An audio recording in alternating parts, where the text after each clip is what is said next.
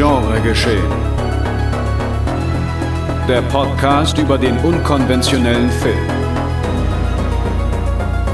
Mit Daniel Schröckert, André Hecker und Tino Hahn.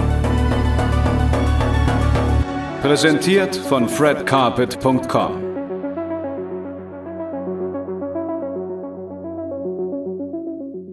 Hallo und herzlich willkommen, meine sehr verehrten Damen und Herren, liebe Genrefreundinnen und Freunde, zu einer neuen Ausgabe Genre geschehen, Nummer 57 und mit mir an meiner Seite, wie immer, André Hecker. Moin, moin. Ja, und der Mann des Geistes, vor allem des Indischen, Tino Hahn. Äh, Namaste. Ah, okay. Gut. Oh, puh. Gnadenlos. Sehr mal knapp. Knapp. ja, mein Name heißt Daniel Schröckert.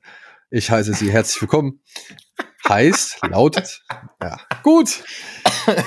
Zu einer neuen Ausgabe Genre geschehen hier bei Fred Carpet. Und bevor wir uns hier weiter in schlechten Einführungen ergehen, hier ist das heutige Programm. In der heutigen Folge ist uns eine wild gewordene Mutter auf den Fersen.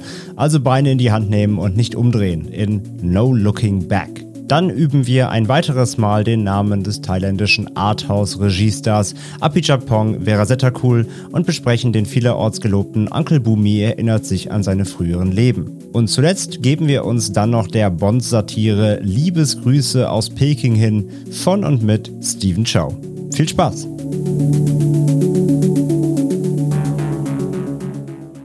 Guten Tag, willkommen zurück und damit zur Besprechung unseres ersten Films. Es sei denn, ihr beide wolltet noch irgendwas loswerden.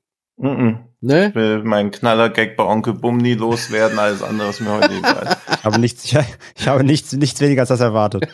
Wenn es nur einer ist, bin ich auch enttäuscht. Gut, aber bevor wir Onkel Bubni einen Besuch abstatten, kommen wir erstmal oder nehmen wir erstmal oder unternehmen wir erstmal einen kleinen Abstecher nach Russland mit dem Film No Looking Back von Regisseur Kirill Sokolov, den wir unter anderem aufgrund von Why Don't You Just Die kennen, der hierzulande auf dem Fantasy Filmfest lief und ich glaube auch schon auf DVD und Blu-ray erhältlich ist, ne? Ja, der ist schon letzte, seit letztem Jahr mindestens. Vielleicht sogar zwei Jahren schon. Nee, letztes Jahr, glaube ich, rausgekommen, ja. Genau. Und sein neuester Film lief ebenfalls auf den Fantasy Filmfest Nights und erscheint jetzt ebenfalls auf DVD und Blu-ray ab dem 13. Mai von unseren Freunden Pierrot Le Fou. So, Pierrot Le Fou, Entschuldigung. Gut, in No Looking Back geht es um folgende Geschichte. Nach vier Jahren im Gefängnis beschließt Olja, okay, sie wurde immer Olga untersetzt, äh, übersetzt, naja gut. Ich Oh. glaube tatsächlich, also man, da, da ist halt äh, Schreibweise und Aussprache unterscheidet sich da einfach halt. Okay, ich lasse es jetzt bei Olja, neu anzufangen. Und zuallererst will sie ihre zehnjährige Tochter zurückbekommen. Doch die überhebliche Oma lässt ihre Enkelin nicht kampflos gehen. Der Familienkonflikt gerät schnell außer Kontrolle und entwickelt sich zu einer wilden Verfolgungsjagd. Und die geht definitiv nicht für alle gut aus. Das ist wie bei der, bei der Hauptdarstellerin, also dem Mädel, weil die, die schreibt sich nämlich auch, die Darstellerin heißt, also Lautschrift Sofia Krugova, aber ich habe ja mit dem Regisseur ein Interview geführt und er hat sie immer Sonja genannt. Also ich glaube, da gibt es ganz große Unterschiede zwischen Schreibweise und Aussprache. Deswegen, ich glaube, das ist hier bei Olja, Olga auch so. Das Mädchen, das kleine Mädchen, Ja, okay, die wurde nämlich in den Untertiteln von dem Screener, mit dem ich habe, mit Mascha übersetzt. Ja, ja, Mascha, das ist auch den Namen, den ich kenne. nee, nee, äh, ich rede nicht von dem Charakternamen, ich rede von der Schauspielerin. Ach so. Ach so, okay. Ah, okay, Die. Schauspielerin heißt, die wird geschrieben S-O-F-Y-A, aber im Interview hat er sie immer Sonja genannt. Also das, äh, so, also das ist auf jeden Fall ganz anders ausgesprochen, als das gesch- geschrieben ist. Also ich glaube, da Ach gibt so, wahrscheinlich ist wieder wegen Kyrillisch, das einzelne Genau, Buchstaben ich glaub- aussehen wie ein N, aber es ist kein N und Genau, genau. Also deswegen, ich glaube, das wird hier dann genauso sein mit dem, mit dem Charakternamen in der Beschreibung. Ja. Ja, ja ich finde, äh, er macht tatsächlich genau da weiter, wo er mit Why Don't You Just Die aufgehört hat. Also ziemlich viel, was er da in, in dem Film gemacht hat, macht er auch hier. Ich würde mal behaupten, das Ganze ist schon ein bisschen als Parabel oder Gleichnis auf Mütterchen Russland zu verstehen. Und es profitiert meiner Ansicht nach leider nicht so ganz von der Tatsache, dass es im Freien beziehungsweise in freier Wildbahn spielt. Dieses eingegrenzte Setting, was er im ersten Film noch hatte, das hat er besser in Dynamik umwandeln können, als jetzt hier den Film oder das, was hier in dem Film passiert. Denn ich finde, der bremst sich halt schon hier und da auch ein bisschen mehr aus, als er müsste. Da war der erste Film meiner Ansicht nach ein bisschen wilder. Aber der war auch oder wirkte nicht ganz so ernst wie dieser jetzt. Ich fand, da hatte doch schon einen, einen etwas bitteren Unterton im Gegensatz zum Vorgänger. Aber ich finde halt leider nicht bitter genug. Also ich hätte den Film deutlich mhm. stärker gefunden, wenn er auf alle Comedy-Elemente verzichtet hätte oder deutlich mehr reingestreut. Ja. Aber ich finde schon, ja. dass der Film irgendwie reifer klingt halt irgendwie so herabwürdigend im Gegensatz zu Why Don't You Trust Die. Aber es ist ja schon ein Film, der eine ernsthaftere Story erzählen will, wo man die Charaktere auch mögen soll, beziehungsweise mit ihnen mitleiden. Während bei Don't You Trust Die ja schon in erster Linie eine rabenschwarze Komödie war, wo man sich nicht wirklich mit irgendjemand identifizieren sollte. Aber das liegt ihm, glaube ich, inszenatorisch schon deutlich besser, diese übertreten, überspitzten Momente, weil ich fand schon, dass äh, No Looking Back immer dann relativ dröge wurde, wenn er versucht hat, da so ein bisschen Emotionen reinzubringen. Und das ist dafür dann aber auch zu spärlich gesät. Also wenn er wirklich dann nur so ein paar Gewaltspitzen hätte und den Rest der Zeit so eine relativ sperrige Mutter, Tochter, Oma Dreiergeschichte erzählen würde, plus noch diesen Geliebten, der immer mal wieder aufploppt, das hätte mir deutlich besser gefallen. So war es ein bisschen, ja, tonal unausgewogen, weil ich nicht so genau wusste, wem meine Sympathien hier eigentlich gelten sollen bis auf das Kind, was die Emotionen aber natürlich auch wieder recht dreist einem irgendwie abzwängt. Gut, was bleibt dir übrig, ne? Also, ja, ja, klar, aber ja. das ist ja immer das, immer ein bisschen das Problem, wenn irgendwo ein Kind mitspielt, dass du schon weißt, okay, die Narration wird bestimmte Sachen dann halt dann doch nicht machen. Ja, ich habe mich halt auch gefragt so, ne, dann, irgendwann kriegt ja die Mutter von von Olja kriegt dann ja auch noch mal so ein bisschen, wie soll man sagen, Erklärung oder darf sich auch noch mal ein hm. bisschen erklären und ich dachte mir so, ja, okay, ich, aber come on, ey, du hast vorher schon eine, echt eine Menge Scheiß angestellt, als dass mhm. ich dir das jetzt hier wirklich ernsthaft abkaufen soll, weißt du?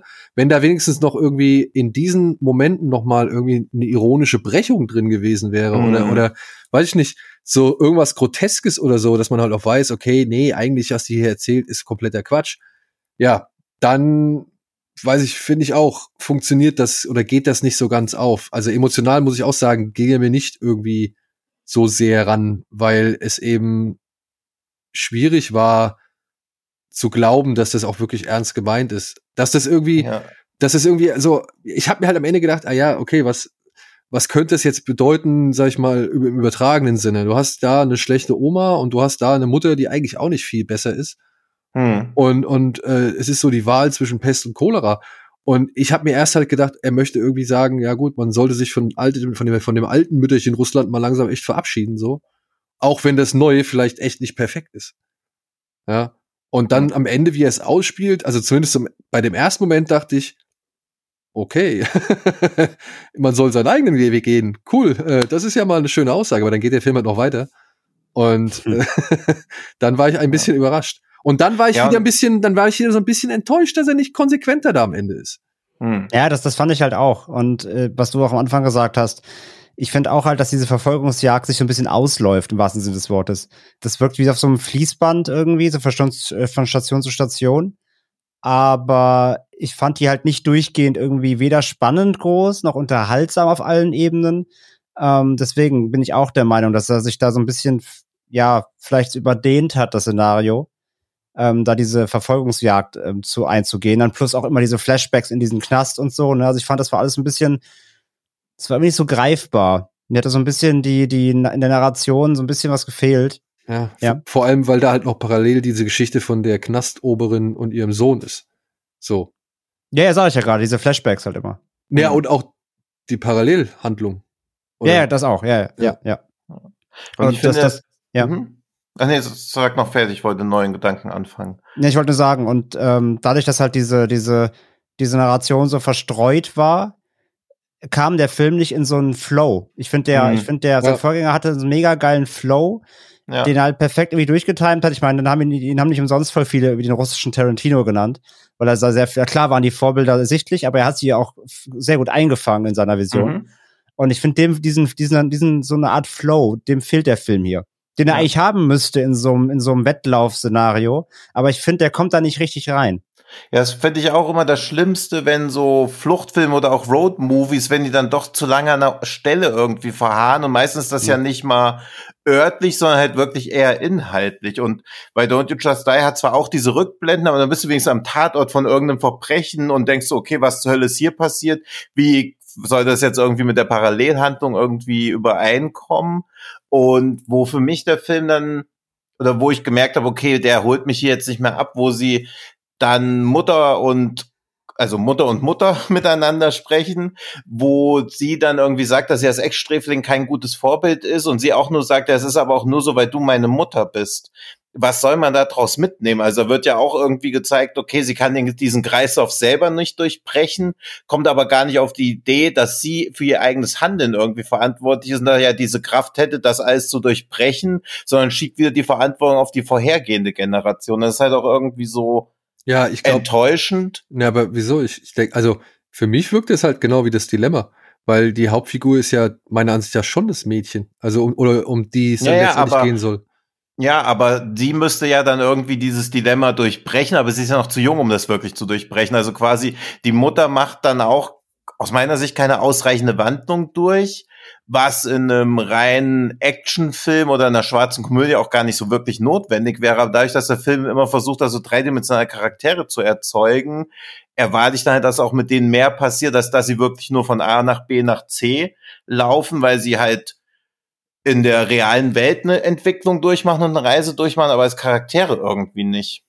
Und das ist dann halt ein bisschen öde, da die ganze Zeit zuzugucken. Weil klar, alle zehn Minuten spritzt man irgendwas, es wird irgendwo was Spitzes in was Weiches reingestochen.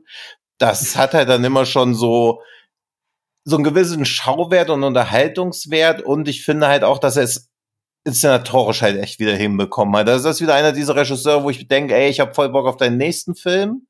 Das ging mir nach Why Don't You Just Die auch so, aber den fand ich schon deutlich unterhaltsamer. Ich mag aber, wie er es schafft, diese, weil du eben gerade so ein bisschen Daniel kritis oder angemerkt hattest, dass du es nicht cool fandest, dass so viele Szenen draußen spielen. Nee, nee, Design nee. oder nee, habe nee, ich das nee. falsch verstanden? Also, nee, ich habe eigentlich das gesagt, was ihr auch schon gesagt habt, dass hm? er halt die, dass es draußen spielt, nutzt er halt nicht entsprechend aus. Also er kann die Räumlichkeit nicht ausnutzen. Genau, ja. er nutzt die Räumlichkeiten, die er hat, nicht aus oder beziehungsweise find, nutzt auch nicht die Räumlichkeiten ja. oder eben das, was ihm zur Verfügung steht, um Dynamik zu erzeugen, die er noch bei ja. Why Don't You Just Die erzeugt hat. Weißt du? Also der der Film, je weiter mhm. dieser Film geht, umso weiter dehnt er sich auseinander. Ja, das ging mir auch so. Ich fand aber trotzdem diese Szene, wo sie auf so einer Waldlichtung sind, die fand ich von der Inszenierung extrem beeindruckend, weil es irgendwie geschafft hat, eine Waldlichtung wie einen Raum wirken zu lassen. Also, dass man irgendwie auf einer Waldlichtung so Beklemmungen bekommt, als ob man so eine engen Wohnung sitzt, das fand ich von der Inszenierung her sehr geil. Aber da bringt halt jetzt auch keinen Mehrwert rein. Aber da dachte ich, okay, krass, wie er das hinkriegt. Ich fand auch die Szene, wenn er der, der Einäugige pinkeln geht mhm. und die beiden hinter den Bäumen stehen Mhm. Die fand ich super. Die fand ich wirklich klasse. Die fand ich, also, mhm. also, das war ein richtig ja. spannender Moment, wo die Mutter halt dann noch in den Wald reinguckt und die, die Schlange dann unten auf dem Boden lang kriecht, so. Das war cool. Und da habe ich, das war noch relativ zu Beginn der Jagd so, mhm. ja, und wo ich ja. gedacht habe, okay, ey, wenn er solche Dinge irgendwie, sage ich jetzt mal, alle, äh, also weißt du, so im, im Takt irgendwie wieder anbietet, dann bin ich happy, dann cool, da habe ich Bock drauf, weil ich hatte auch gedacht, es wird irgendwie so, so eine Odyssee von einer schwierigen Situation zur nächsten. Aber mhm ja, irgendwann muss man leider auch sagen, äh, das ist dann wieder dieses berühmt, diese berühmte Phase zwischen zweiten und, und letztem Drittel, ähm, wenn dann irgendwie ha, jemand angeschossen wird und erstmal richtig viel Zeit dafür verwendet wird, diese Schusswunde zu äh, behandeln und so. Mhm. Weißt du? Mhm. Also wenn der Film ja. wie die Figur halt dann halt sichtlich ausgebremst wird, so ja und ähm, ja und dann muss ich, muss ich sagen, da hat der Film halt echt für mich so fast allen Schwung verloren. Und gegen Ende hm. fand ich es dann aber wieder ganz geil. Und ich muss halt auch sagen, ich finde dann halt diese schönen Spielereien, die er hin, hin und wieder dann reinbringt, diese Spaghetti-Western-Duell-Thematik äh, mit äh, hier den Zooms auf die Augen, beziehungsweise den, den Schnitt von Auge zu Auge oder Augenpaar zu Augenpaar und so weiter, die Trompeten, die er dann immer wieder abspielen lässt, also die Spaghetti-Western-Musik und so. Ich, ich finde das cool und äh, das, das trägt den Film auch meiner Ansicht nach so. Hm. Ich mag auch die Kleine. Ich mag tatsächlich die Oma. Ja, die, die finde ich, die hat einen, einen gewissen fiesen Charme gehabt. So. Und mir ging die Geschichte im Knast mit dem Wärter und äh, seiner Mutter, die ging mir äh, dann doch irgendwie, die fand ich irgendwie süß. So, die war so ein, mhm. so ein netter kleiner Zusatz. Das ist aber nichts, was den Film irgendwie besser macht, sondern eben nur für mich, sage ich mal, unterhaltsamer. Mhm. Ja. Sicher ja, ich fand halt irgendwie diese Mischung aus cartoonhafter Gewalt, diese, diese hyperrealen Farben, es war ja fast alles irgendwie pupurrot oder so ein pulsierendes Gelbgrün, ja. wo man dann so denkt, das ist ja schon fast so eine märchenhafte Optik, aber dann wird der Film halt auch so ganz down to earth, so eine relativ kleine, Geschichte erzählen darüber, wie halt in Russland sich immer familiäre Gewalt auf beiden Seiten so wie so ein Zyklus immer wieder, wieder und wiederholt und da gar keinen Ausweg draus findet. Das fand ich halt irgendwie zu, zu trist und nicht mal zynisch irgendwie, sondern eigentlich eher nur zu trist und auch zu einfach, weil für Zynismus hätte er irgendwie krassere Momente finden müssen. So ist es halt einfach eher ja trist und trostlos, finde ich, egal wie bunt der Film aussieht. Für mich hat's halt tatsächlich dann äh, aber echt die eben die die das Mädel halt gerettet, hm. immer wieder, weil ich fand die halt echt stark. Ich finde halt, was die spielt, hat im Interview auch der Regisseur erzählt, die hat alles dann selber gemacht. Die hat sich echt den Arsch aufgerissen. Das ist ein Zirkusmädchen. Also die ist hat normalerweise sie sich echt so. den Arsch aufgerissen, das ist aber, da wow. müssen wir bei den Stunts besser aufpassen. Wow, Tino, wow. ja. Legst schon mal die Messlatte für Bumi, ich merk's. ähm, ähm, nee, der hat sich echt ein nee, Bein ausgerissen so von mir aus auch. Aber, aber die so alles selber gespielt. Eine, zehn ja. Jahr, eine Zehnjährige darf doch keine Stunts selber machen. Doch, in Russland schon scheinbar. Also, okay, also die ist halt, ja, ein, gut, ist halt ein, die ist halt eine Artistin so, die ist okay. halt sowieso körperlich halt hochfit, die okay. hat alles selber gemacht. Also was die da abrockt, fand ich auch wirklich beeindruckend. Und ich fand die auch ich fand die auch echt charmant, ich fand die lustig. Mhm. Ähm, ich glaube, ich habe noch nie ein Mädel, so ein junges Mädel im Film gesehen, die so viel flucht. Also da kann man, da können sich manche Kinder einige Wörter noch abschneiden wahrscheinlich. Das hat echt Spaß gemacht. Die fand ich echt super. Und Vor allem, weil die nicht so anstrengend dann, war.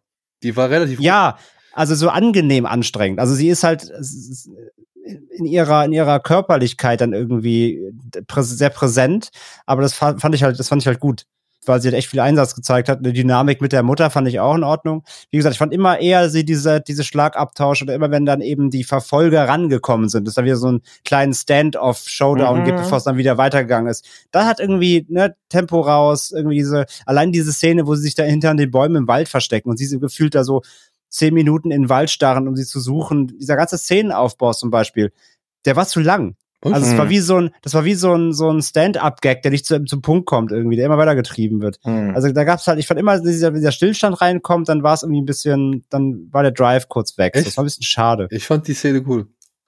Wo sie ich fand die zu lang. Ja, nee, hm. das, das äh Ja, das ist halt immer. Also, Aber es ist halt irgendwie, also ich mochte den Film trotzdem. Es klingt jetzt schon wieder sehr negativ. Ja, ja, wollte ich auch gerade sagen. Hatte, ich hatte mit dem Film viel Spaß, aber hm. er kommt, also man misst ja, also gerade bei so einem Regisseur misst man ja am Vorwerk. Und hm. äh, den mochte ich, ich mochte Why Don't You Just Die halt wirklich extrem gerne. Mhm. Und da ist einfach No Looking Back, finde ich halt schon leider ein kleiner Schritt zurück.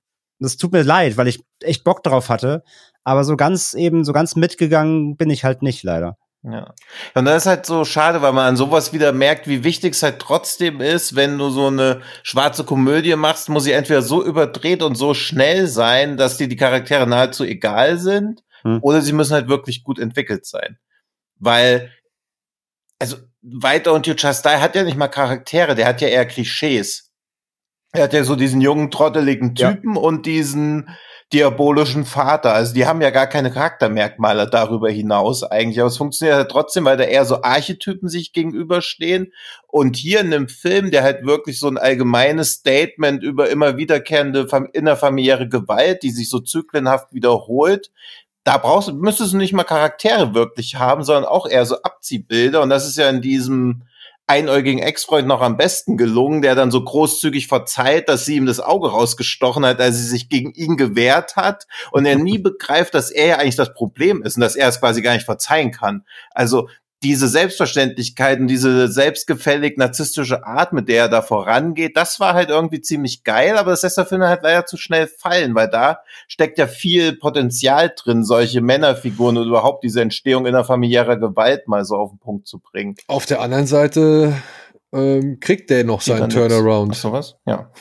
Also der kriegt ja trotzdem noch einen gewissen Turnaround. Also er ist eigentlich einer der wenigen, die jetzt noch mal eine ja ein bisschen was rumreißen können. Hm. Ja. ja. Ich habe aber eine also Frage. So, ja. Entschuldigung. Ich habe ein, ja okay, sag erst mal du, weil du Ja, ich finde auch, dass dass man da vielen Leuten ziemlich viel verzeihen soll, weil sie halt die Sympathieträger sein sollen. Also das ist auch so ein bisschen das Problem, dass man so bei der Mutter denkt man so pff, alter Schwede oder alter Russe und bei bei ihm halt auch so, also ich weiß nicht und dann soll man aber so, naja, Schwamm drüber. Ist halt so. Aber das, ja, okay, das ist gut. Das, das greife ich jetzt auf, weil ich da mhm. damit auch zu einem anderen Punkt kommen will. Ob das nicht auch eine Frage ist, so der, der, ja, vielleicht einfach dann eben doch persönlichen Wahrnehmung, weil ich habe mich das auch gefragt. Soll man jetzt irgendwie wirklich mit irgendwie der Mutter oder der Oma sympathisieren und mitfiebern? So ist das wirklich äh, von mir verlangt? Und ich weiß nicht, durch eben das, was so am Ende passiert, hm. muss ich sagen, nee, ich glaube, darum ging es halt nie. So. Ja, also es ging wirklich nicht um die beiden. Es ging nur dabei, also dazu zeigen, was halt ja, für eine scheiße Spirale irgendwie. Ja, aber dann brauchst du eigentlich die ganze Gewalt halt nicht. Also wenn man nur Gewalt sieht gegenüber Menschen, die einem eigentlich egal sind, mehr oder weniger tut das ja auch nicht so weh. Also das ist ja auch so, also man denkt ja nie in dem Film so, oh, das hat die Person nicht verdient oder oh, muss das jetzt sein, sondern man denkt auch immer so, ah, die Szene ist jetzt wieder ein bisschen krasser als nötig, aber hey, ist auch eine schwarze Komödie. Ja, ja, ja. Da gebe ich dir recht, gebe ich dir recht. Hm. Ich, ich will auch nicht behaupten, dass das aufgeht. Ich will nur hm. nicht, aber ich möchte halt, oder beziehungsweise mir würde es jetzt, sage ich mal, ich würde mich nicht anmaßen wollen. ich hoffe, das ist der richtige Begriff. Also, mhm oder ich, ich würde nicht vorgeben wollen, ob das wirklich die, die, die Absicht war, dass man wirklich mit einer der beiden Figuren mitfiebert oder die eine der beiden Figuren akzeptiert. Allein ja. auch durch die Tatsache, dass zum Beispiel das erste, der, die erste Figur, die zu sehen ist, das Mädchen ist. Ja. Mhm. Aber natürlich, alles, der Film macht nicht unbedingt sehr viel dafür, aber er macht ja immerhin, immer, immerhin hin und wieder was dafür, um eben diesen, ja, um diese eher widersprüchlichen Charaktere zu erklären oder zumindest mit Leben anzufüllen oder mit mhm. Informationen zu versorgen. So. Ja. Das, das, kann, das kann man ja nicht abstreiten. Ich, ich würde aber auch sagen, das funktioniert nicht so gut, weil es genau, mhm. weil ich genau wie du denke, dass das immer irgendwie ein bisschen zu sehr zwischen Groteske oder, oder Satire oder was weiß ich, schwarzer Komödie und eben ernstem Drama hin und her pendelt und da nie zu lange verweilt so. Mhm. Aber trotzdem, wie gesagt, bei solchen Details habe ich mich halt gefragt, ob das dann wirklich genau, ob, ob ich wirklich jetzt mit diesen Figuren mitfiebern sollte oder eben überhaupt nicht. Genau wie ich halt mich auch gefragt habe, ob das mit den Farben nicht vielleicht doch eben so beabsichtigt ist, dieser starke Kontrast. Mir ist das halt auch aufgefallen, als sie dann an diesem See sind, dass da diese Bäume so ultra grün sind. Mhm. Ja, wo ich mich und, und auch bei, ich glaube, bei dem, bei dem Einäugigen in der Wohnung, da waren die Tapeten so richtig knallig rot. So, ja. Also die waren ja im Vergleich zu allem anderen richtig schön.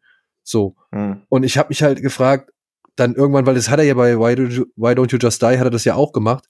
Mhm. Und ich habe mich halt gefragt, ob das nicht vielleicht irgendwie, naja, schon irgendwie eine gewisse Absicht verfolgt, um halt eben gewissen Kontrast zu setzen. Zu zeigen, das ist irgendwie alles mhm. äh, eigentlich schön, aber die machen es hässlich oder das, weißt du, also irgendwie habe ich schon irgendeine Absicht darin gesehen. Ich habe es nicht, nicht ganz verstanden oder oder auch den Kontrast zu diesem Knast-Setting, was dann wiederum dagegen ja komplett grau ist halt irgendwie genau. oder so, ne, so ja. das irgendwie so ein bisschen abstufen oder soll es halt sagen irgendwie weiß ich, ist, ist es auch so ein bisschen eine Realitätsflucht? Ist, will der irgendwie sagen, eigentlich ist Russland ein sehr ein sehr graues Land, aber es könnte so schön sein und das hier ist meine Variante davon oder was? Ich weiß es nicht. Kannst Kann halt schon sein, dass er gegen diese Klischees, weil wir haben ja auch schon bei The Execution gesagt, okay, wir wollten vorher schon nicht nach Russland in Urlaub, jetzt erst recht nicht. Also das ist das Bild ja sowieso. Und weil wir hier schon die ganze Zeit so über Russland reden und wahrscheinlich uns dann irgendwie in den Kommentaren zum Vorwurf gemacht werden können, dass wir den Krieg oder so gar nicht erwähnen. Dafür zu noch kurz was.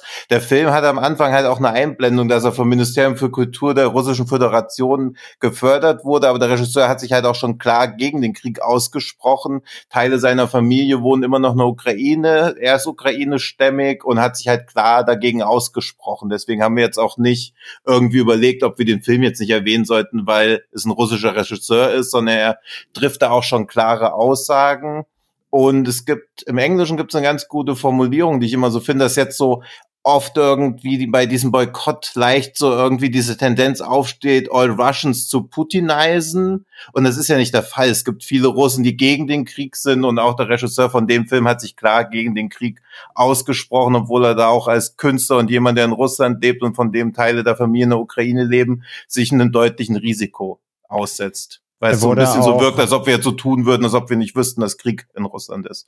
Er wurde auch jetzt teils von Filmfestivals ausgeladen, aufgrund ja. einfach nur der Tatsache, dass er russlandisch außerstimmig ist. Was ich auch ähm, schade finde.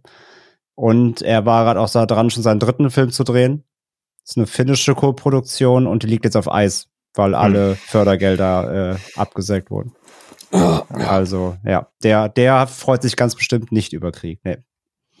Wie, wie nur weil wir jetzt immer so irgendwie mit Russland und dass wir irgendwie, dass es in Russland gerade nicht gut. Wir geben halt den Film so an, als ob quasi, der Film ist ja auch entstanden, bevor Russland den Krieg erklärt hat. Und deswegen versuchen wir jetzt halt nicht irgendwie da noch diese Kriegstreiberei von Putin oder so irgendwie Werten in den Film mit reinzuziehen, sondern er wollte vorher schon ein Statement über Russland und die Entstehung von Gewalt in Familien machen, bevor eigentlich der Krieg ausgebrochen ist. Und er sagt ja auch eben mit der Geschichte von dieser Knastdirektorin äh, und ihrem Wärtersohn, mhm.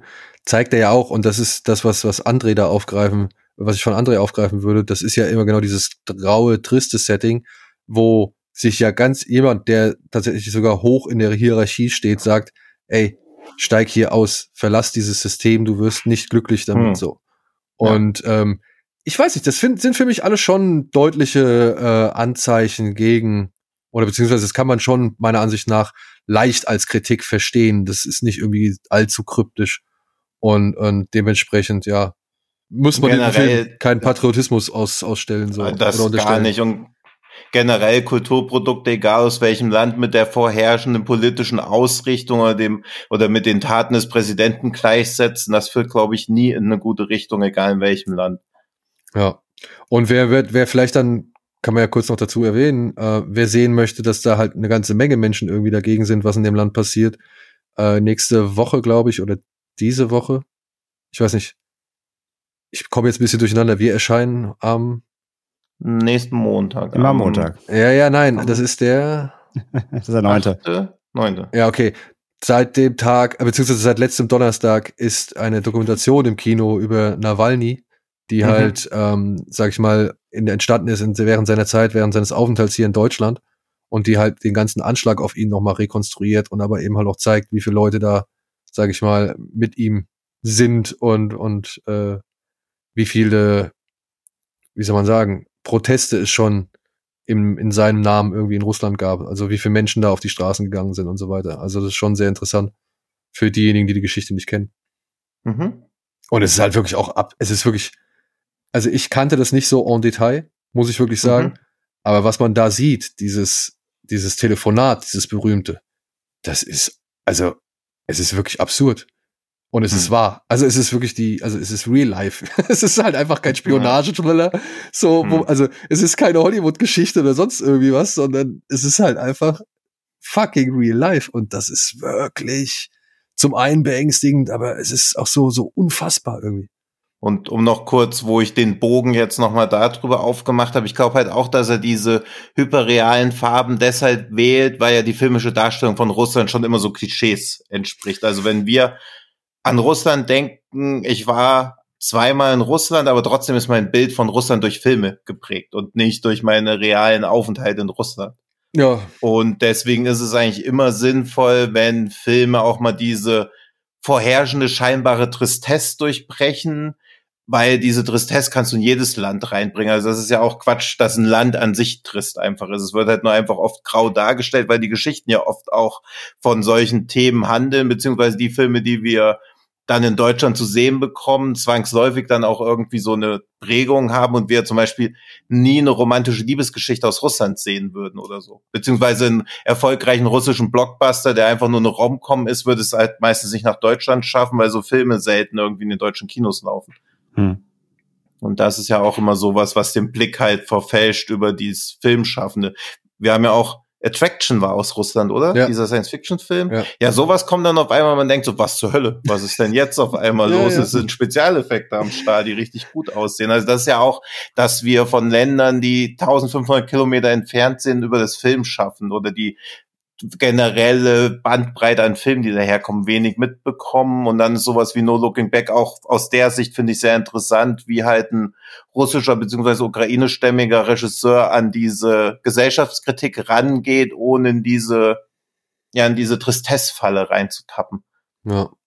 Vor allem, wir hatten ja jetzt auch schon echt ein, zwei russische Beiträge hier, ne? Sputnik Ja. Mhm. ähm, und wie Ja. hieß äh, diese Super Deep. Super Deep, genau. Super genau. Deep, genau. Ja. Also mit meinem, mit äh, meinem Lieblingsdarsteller, diesem, dem Regisseur von Attraction. Wie heißt der? Tom, Tom Ach, stimmt. Oh, das weiß ich leider nicht mehr. Ja, der, den, den finde ich ja so cool, beziehungsweise als Darsteller finde ich ihn richtig cool. Seine Filme fand ich Mhm. bislang eher so, okay. ja, kann man machen. Aber kann man so auch geht's nicht. mir mit Kenneth Brenner. ja. ja, Ey, stimmt wohl. ich habe mich bisher immer noch nicht an Tod auf dem Nil rangetraut. Ich auch nicht. Nee, Weil- auch nicht. Aber Orient Express fand ich auch schon sehr durchwachsen. Den fand ich schon, oh, den fand ich schon einschläfernd. Wir können uns ja mal in Tod im thailändischen Dschungel rantasten. Ja, nach, genau, nach Mord im Orient Express und Ja. Tod auf dem Nil kommen wir zu den Geistern im thailändischen Dschungel. Aber ja, No Looking Back kann man schon mal machen. Ja, absolut. Also ohne Bedenken sogar. Ich, also wie gesagt, ich hatte Ja. Spaß damit, aber ich sag ja, es ist ein bisschen fies, aber wenn man halt äh, so einen Newcomer-Regisseur dann vergleicht, er, er, er steigt halt so stark ein, dann kommt der zweite Film und der ist halt, wie gesagt, für mich leider ein kleiner Schritt zurück. Hm. Da muss man es so benennen, aber nichtsdestotrotz ist es ein solider Film, den man auf jeden Fall gucken Ja. kann. Ja, vielleicht. Gibt dann halt kein Looking Back auf No Looking Back. No Looking Again. vielleicht. Aber zumindest in No, äh, in, in Looking Next, was er als nächstes, wenn er Ja, was aber machen kann. absolut. Was er hoffentlich Ja. weitermachen kann. Ja. Ja. Ja. Ja. So. Was der Regisseur des äh, Films, um den, über den wir jetzt reden, gerade zuletzt gemacht hat, darüber haben wir letzte Woche gesprochen und wir haben, als wollte das Schicksal uns irgendwas mitteilen, oder? Oder als würde sich Arte für uns, bei uns revanchieren, für uns. Oder als wäre es einfach nur clever, wenn ein neuer Film von dem Regisseur ins Kino kommt, auch mal die alten Filme in die Mediathek rein. ja, aber ausgerechnet den. Ausgerechnet Ja, weil er, ich glaube, es ist, weil er jetzt Cannes ist und er einen Cannes gewonnen hat. Ich glaube, das ist in dieser Reihe Cannes-Film Goldene Palme-Gewinner. Das kann sein. Ja, Das äh, ja, kann. sehr gut. In die ähnliche Kategorie geht mein Gag auch gleich. Okay. Bin schon sehr gespannt. Ja. Ja, ich auch. Wir. Hoffentlich, hoffentlich erzählst du kein Kauderwels. Oh.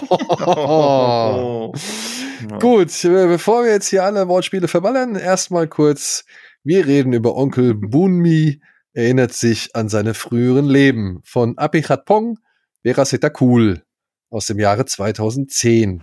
Wie Gleich in gesagt, zwei Podcast-Folgen den Namen richtig ausgesprochen. Ich bin Ja, begeistert. sehr gut. Jetzt kommen wir endgültig über zu dem Namen, in dem er im Westen gerne angesprochen würde, Joe oder Joey, endgültig übergehen. Jetzt, wo wir ihn alle aussprechen können, müssen wir ihn nicht mehr aussagen. genau, er möchte ja auch selbst Joe genannt Ja, werden. ja. Er ja. möchte selbst auch Joe genannt werden. Deswegen sagen wir jetzt auch einfach mal Joe, Ja. weil das geht dann doch ein bisschen leichter von der Zunge, denn wir müssen den Namen wahrscheinlich auch öfter mal erwähnen. So, der Film ist, wie es der Zufall oder die Arte Mediathek so möchte, eben jetzt in der Arte Mediathek erhältlich. Und das hat mich sehr gefreut. Ich meine, ich habe den auf DVD und ich hätte mir so oder so da angucken können, aber das fand ich jetzt irgendwie äh, schön, weil jetzt kann man den Film halt auch gleich mit auf den Weg geben, bevor man jetzt irgendwie irgendwelche, weiß ich nicht, Büchereien abgrast oder bei Amazon bestellt oder sonst irgendwas. Gut, worum geht es? Der sterbenskranke Uncle Bunmi will seine Ruhe in einem ländlichen Gebiet in Nordost-Thailand finden. Als er eines Abends gerade mit seiner Familie isst, erscheint plötzlich der Geist seiner verstorbenen Frau, ebenso wie der seines seit langem verschwundenen Sohnes. Die Familie unterhält sich über Uncle Bunmis frühere Leben und er beschließt, sie mit auf eine Reise zu einer geheimnisvollen Höhle, dem Geburtsort seines ersten Lebens, zu nehmen. Ja. Ja. Klingt schon wieder nach Arthur Kost. Ah. Ich sag doch Kauderwels. Ja. Gut, gut. So, dann geben wir dem Affengeist doch mal Zucker. Ja, komm, Tino. dann reden wir mal über einen der Filme, die ich in die Top 20 der besten Filme aller Zeiten aufnehmen würde. Und das sagt uns nämlich alles über Tino aus, was ihr wissen müsst. Ja. Ja, Was auch sehr viel über mich aussagt, dass wir auch noch über den Cameo-Auftritt von Orson Welles sprechen werden.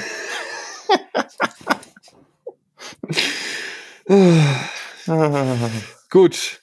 Ähm, ja, Tino. So. Wäre eigentlich lustig, über so einen Film die ganze Zeit nur mit schlechten Wortwitzen zu mit reden. Mit schlechten Weltskicks, ja. ja. Dann wäre sogar Fabrice de Welt neidisch. Wahrscheinlich. Warum sollte man sich diesen Film einmal angeschaut haben, Tino? Ja, das frage ich auch.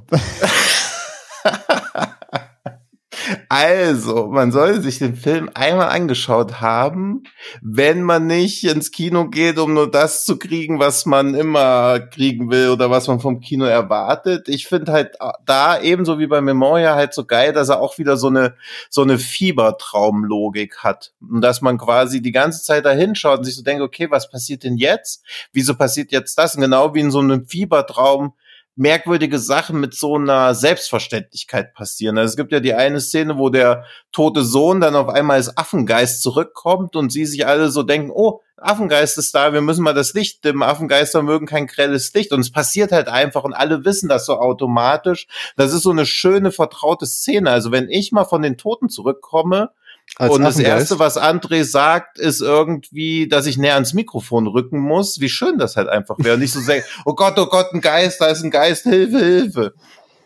Also es hat so was, ich finde, es ist der schönste Film, der jemals übers Sterben gedreht wurde. Hm. So, boom. Nie. Wie? Boom, nie. Jetzt sagt ihr doch erstmal was. Ach, boom. Also ich wollte so boom, Mic Drop äh. machen, nicht boom, nie. ich muss sagen, und ich kann es ja jetzt anhand des Direktvergleichs mit Memoria sagen, mhm. deutlich besser. Deutlich Weil besser. er 20 Minuten kürzer ist oder? Ja, das zum einen. Generell. Das zum okay. einen. Aber ich muss auch sagen, ich fand das, was er transportieren wollte, nämlich eben halt, ja, dieses, der Gedanke daran, dass man halt schon mehrere Leben in seinem Leben gelebt hat oder in seinem Dasein gelebt hat und die im Einklang versucht zu setzen mit dem, was man in seinem derzeitigen Leben irgendwie gemacht hat, plus Kommentar schon auf, ich denke mal, die politische Situation in, in Joes Land. Hm. Ja, weil ja immer wieder auf Laos angesprochen wird und auf Flüchtlinge und, und äh, Krieg und so weiter. Oder dass er halt auch Kommunisten erschossen hat, so. Mhm, mhm. ähm, ja. Dass der Mann jetzt halt versucht, einmal irgendwie auch Revue passieren zu lassen, ob er, weiß nicht, ob er sein Leben wirklich gut gelebt hat oder so gelebt hat, wie man es leben soll. Und ja, halt eben in einer Kultur lebt, die halt nicht nur dieses eine Leben Revue passieren lässt, sondern viele weitere Leben. Also ich, hm. ich, ich muss schon sagen, direkt als der Ochse so lang zu sehen war, da habe mhm. ich mir mhm. schon gedacht, ah, okay, warte mal. Vielleicht soll das wirklich genau das jetzt heißen, was ich mir jetzt mhm. also am Anfang gedacht habe. Und dann durch diese wahllosen Einschübe, und da war ich ja dann erprobt durch Memoria. Ich habe das auch nicht gerafft mit dem Totenschein, dass das, dass das davor kam. Mhm. Ähm, also nehme ich zumindest an, also ja. weiß ich nicht. Das ist ja das Schöne und auch Frustrierende an seinen Filmen, dass sie ja für vielerlei Interpretationen offen sind. Ja. Und ja, wie gesagt, er hat halt, und dann, dann, und dann, je mehr Szenen gezeigt worden sind, und dann hatte ich sie ja auch bei, bei WhatsApp geschrieben, ja, weil ich als bei, mhm. bei der mhm. einen Szene gefragt habe, ob das vielleicht einfach er ist so. Und je mehr habe ich das verstanden. Es ist eigentlich quasi schon mhm. echt. Und deswegen verstehe ich auch, glaube ich, warum er damals in Cannes gewonnen hat. Es ist schon Big Fish. So, von, von Tim Burton halt eben ja, also, aus mh. Thailand. Ja. ja. Und, und, ja, Tim Burton war ja auch Jurypräsident genau, und damals. Burton ja. war damals Jurypräsident so, ja. ja. Und, und ich verstehe, warum Burton von dem Film fasziniert ist. Und ich hm. muss on top sagen, dass er atmosphärisch für mich zwei, drei großartige Momente drin hat. Und das ist hm. zum einen bizarrerweise, ich weiß nicht, was, was das über mich aussagt, aber es ist die Szene mit dem Wels. Aber mhm. nicht unbedingt die Szene an sich. Die finde ich einfach nur beeindruckend, wie sie sie gemacht haben, wie sie das gelöst mhm. haben. Weil ich glaube, mhm. da ist kein Schnitt dabei. Und ich meine, wenn ein Schnitt dabei ist, ist es nur einer. Aber der ist mhm. wirklich gnadenlos effektiv. Und das bei einem mhm. Film, der halt nicht viele Schnitte verwendet. Ja. ja. Das finde ich halt stark, aber auch schon vorher der ganze Aufbau mit der Frau am Wasser, das fand ich echt, äh, das fand ich geil, weil ich mir gedacht habe, also weil ich das tatsächlich im Dunkeln geguckt habe und das wirklich auch trotz der Auflösung ganz gut gewirkt hat. Und ja, aber finde, auch hm? die Szene mit den mit den Waldgeistern. Da waren ein hm. paar echt creepy oder irgendwie einfach nur stimmungsvolle Momente dabei so mhm. und ähm, ey alles in allem ein viel viel besseres runderes Paket Und obwohl hm. ich nicht vielleicht alle Themen schnalle und mich auch kulturell, sage ich mal, nicht so ganz sicher fühle, weil ich halt nicht alles kenne. Also ich finde, ich bleib ein bisschen außen vor als jemand, der nicht unbedingt aus dem, aus dem Umfeld oder Dunstkreis kommt, so. Hm. Ähm, sehe ich oder verstehe ich, dass das an gewisse Anspielungen gewissen, äh, gewesen sein müssen auf eben kulturelle Umstände, auf Geschichte, auf, weiß nicht, derzeitige Zustände oder Traditionen und so weiter und so fort. Und das respektiere ich dann auch und fühle es eher mir näher gebracht, als mich irgendwie ja auch außen vor gelassen. Hm. Ich finde auch diese Geschichte mit dem Wels, gerade weil die so beeindruckend ist, weil die ja wie so eine ja wie so eine Schnittstelle zwischen Gegenwart und Geschichte aufmacht, wie sie gleichzeitig alt und jung auch einfach ist, bloß die Regeneration ihres mutmaßlichen früheren Geliebten da ist oder eben auch nicht, weil das ja auch immer das ist, was wir in die Szene rein interpretieren wollen oder eben auch nicht. Ja. Das ist ja bei, bei Joe auch immer spannend zu sehen, dass er viele Szenen einfach nur zeigt und natürlich den Zuschauer auch zwingt, eine Bedeutung reinzugeben. Und wie du ja schon gesagt hast, wir sind kulturell nicht in dieser Welt aufgewachsen, verstehen viele Sachen vielleicht auch nicht, aber verstehen sie dann einfach auf eine andere Weise. So wie zum Beispiel, glaube ich, wenn du in Thailand aufgewachsen bist mit dieser ganzen Kultur und dieser buddhistischen Annahme, dass du halt mehrere Leben lebst und auch diese spirituelle Reise kurz vor dem Tod hast, dann sind diese Waldgeister auch nicht creepy, aber natürlich sehen die super creepy aus. Und ich finde auch das Cover vom Film also so einfach, dass er auch dargestellt wird, dieser Affengeist mit den roten Augen, aber ich finde auch, dass es sehr creepy einfach ja. aussieht, aber für sie hat es ja gar nichts Bedrohliches, was auch irgendwie wieder diese Fiebertraumlogik so ein bisschen unterstreicht. Und es ja, könnte, ja, überhaupt der ganze, oh, sorry. Entschuldigung, hm? nur ein Satz noch. Und es könnte ja auch wirklich dämlich aussehen. Und ich finde, ja. das sieht mhm. es nicht. Ich finde, ja. das sieht es nicht. Also der Film schafft es eigentlich trotz seines wahrscheinlich eher sehr geringen Budgets, ähm, irgendwie diesen, diesen, diese, ja, diese komplette Atmosphäre zusammenzuhalten, diese kompletten mhm. unterschiedlichen Momente, die einmal reales Leben und einmal irgendwie, ja, Geschichte und einmal irgendwie Vision oder Traum oder sonst irgendwas. Mhm. Entschuldigung, André. So. Ja. Nee, alles gut. Ähm, ja, das, das stimme ich zu. Also auch mit dem, wie du gerade sagst, dass es halt nicht, nicht albern wirkt oder nicht, ja, nicht, nicht, nicht, nicht, nicht irgendwie verschroben, sondern es hat, äh, es hat alles so da, also es ist sehr stilsicher, sowieso generell. Ne, mhm. Auch die Szene, wo sie am Tisch sitzen und dann quasi hören sie was und dann ist dieser Shot hier auf diese Treppe, ne, so wer ist da? Ja. Und dann kommt ja dieser Affengeister hoch. Das hat ja, das hat ja Anmutungen von einem Horrorfilm. Allein mhm. schon die, auch am Anfang, ne, wo, wo dieses, eben diese Schattengestalt mit den roten Augen einfach nur so im, im Wald steht und, und glotzt irgendwie. Das hat ja schon wirklich so, so creepy Horror-Anleihen aber ohne, ohne natürlich komplett äh, ein Horrorfilm zu sein, in keinster Weise. Und genau das ist ja das Ding, wie das dann bricht. Ähm, so, es wird quasi so ein typisches Horrorszenario aufgebaut. So, wer ist da? Dann kommt eine, dann kommt eine Gestalt hoch, die wir in unserem Sehgewohnheiten als furchterregend oder zumindest irgendwie mhm. creepy ähm, sehen. Aber dann setzt sich einfach an den Tisch und sie ist halt ein Affenjunge und wird, wird einfach geredet. Ja.